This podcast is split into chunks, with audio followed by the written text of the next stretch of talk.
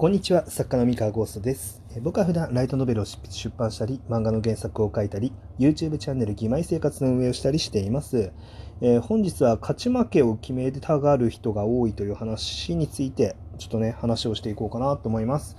えーまあ、これは何、何でね、この話をしようかと思ったというとですね、あのね、最近、あの、アベマ TV だったかな？かなんかに、えーっとこう元2チャンネル創設者のあのひろゆきさんっていう人と、えーメンタリストの DAIGO さんっていう人が、まあ、討論をするみたいな感じの、まあ番組があったんですよね。で、えーまあいろいろとこう、まあ、共演していろいろこう話をしてっ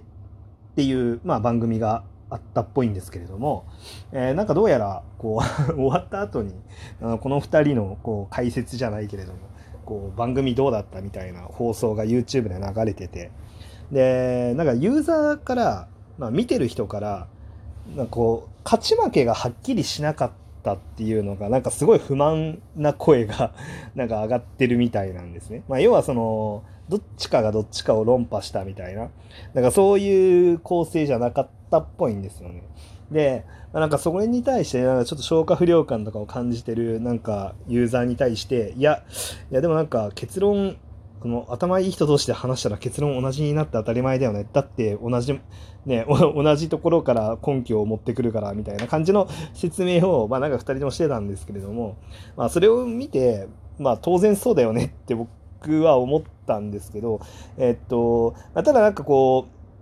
うまあぶっちゃけどうでもいい話なんですよそれ なんかどうでもいい話なんだけれどもまああえて、まあ、ちょっとエンタメ作ってる人間として、まあ、これ見ててまあそうだよねって思ったのがあの勝ち負けがはっきりするっていうことあのその勝ち負けを決めたがるというかどっちが勝ってるどっちが負けたっていうのをあのそれを結構エンタメの本質として見てる人っていうのはかなり多いんだなっていうのは、まあ、感じましたね。でこれって、まあ、実際そうであの漫画だったりとか小説だったりとかでも、えまあ、誰が勝った誰が負けたっていうところに楽しみを、えー見出してる人っていうのが、まあ、結構な数いらっしゃるんですよね。で例えばその、まあ、バトル漫画だったら、まあ、ていうかバトル漫画がもうめちゃめちゃ流行るのはもうそこのなんでしょう、えーなんだろう証明になるかなと思うんですけどもバトル漫画がまさに、まあ、どっちが勝ったどっちが負けたの世界なんですよね。であのー他にも恋愛ものも、えっと、どのヒロインが主人公と結ばれるのって、まあ、いわゆるそのヒロインレースって呼ばれてる要素があると思うんですけどでこれもあの勝った負けたの話だと思うんですよね。でこれに対してそのなんだろうな、まあ、恋愛の勝った負けたとかバトルの勝った負けたみたいなものに関してなんかすごくやっぱそこに対しての興味とか需要っていうのがすごい大きいんだなと。で、まあ、これの延長線上でその勝たなきゃ気が済まない人とかあの勝つか負けるかっていうのに対して結果に対してドキドキしたい人とか、まあ、いろんな種類の人っていうのがいてで勝たなきゃ気が済まないタイプの人っていうのは、まあ、いわゆるオレツ英系の作品あの小説家になろうとかで人気を博しやすい、まあ、オレツ英系の作品だったりとか、まあえー、とドキドキ家庭をドキドキ楽しみたいっていう人はあの毎回毎回先の読めない展開がある、まあ、少年ジャンプ系の漫画だったりとかを、まあ、基本的に楽しむんだろうなって思うんですけど、まあ、逆にねこう負けなきゃ気が済まないっていう人も、まあ、もしかしたら世の中にはいるかもしれないんですけど、まあ、そんなに多くないかなっていう気はしますね。うんまあ、でもやっぱりこうなんかね勝ち負けがはっきりしない時にモヤモヤするっていうあの読者読者っていうかそのユーザーですねのあの意見が、まあ、出るっていうことは、まあ、翻っていくと、まあ、我々多分エンタメ作る人間もなんかバトルやるんだったら、まあ、どっちが勝ったどっちが負けたっていうのはやっぱりはっきり示してあげた方が気持ちいいんだろうなっていうのは感じました。あのーこう痛み分けみたいな展開って、まあ、僕らはその作る側からするとあのそういうなんかどっちが勝つか分からねえみたいなどなんかこっちが勝ったように見えていやでもあっちも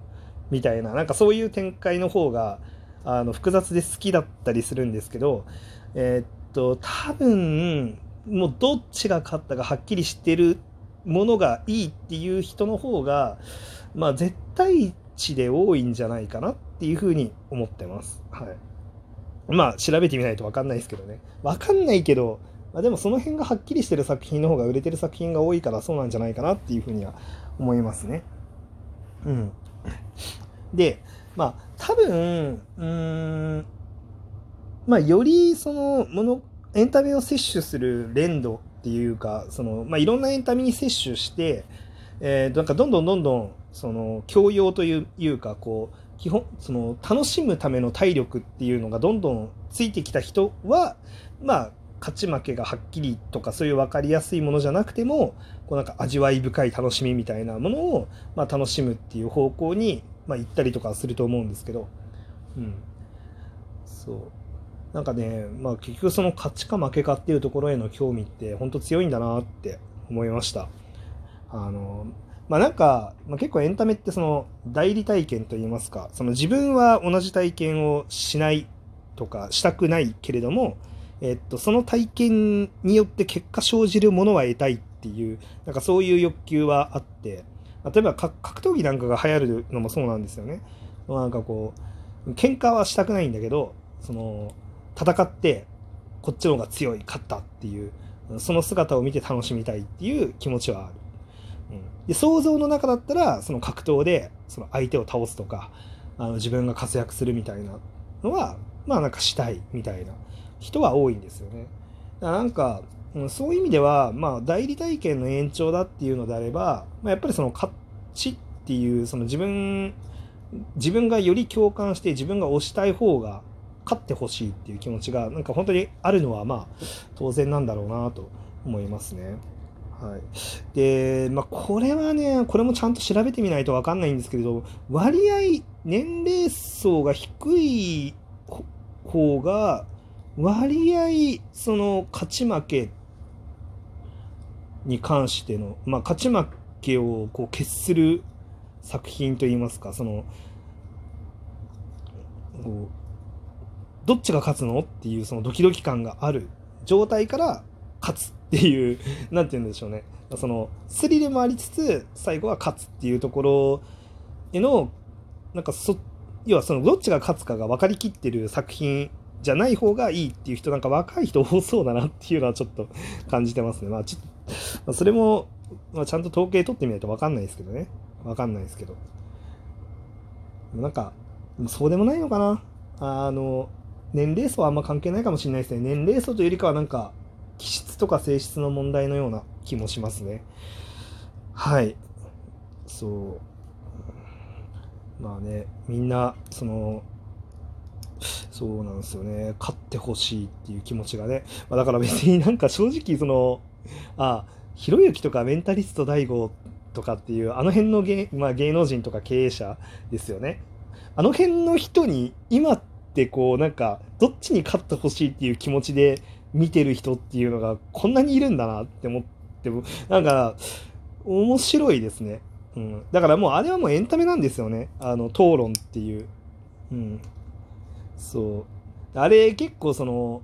こっちが言いまかしたからこっちのロジックが正しいみたいな 感じのふ感じのなんかコメントとかをあの書いてる人ね彼らの YouTube チャンネルとかいますけど あのいや彼らの多分弁の立ち方を考えたら多分どっちの立場に立っても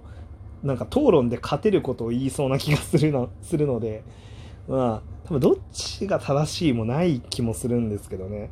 うん、まあでもまあ、ただそれだと勝ち負けがはっきりしないとエンタメとしては面白くないから、やっぱりその、で、どっちが勝った、どっちが任されたっていうのをしっかり見せるっていうのが、やっぱりね、あの、楽しいんだと思います。はい。っていう、まあ、今日はちょっと全然違うね、取っかかりから、はい、あの最近なんかで、ね、YouTube のね、あのおすすめに上がってきたんですよねその動画が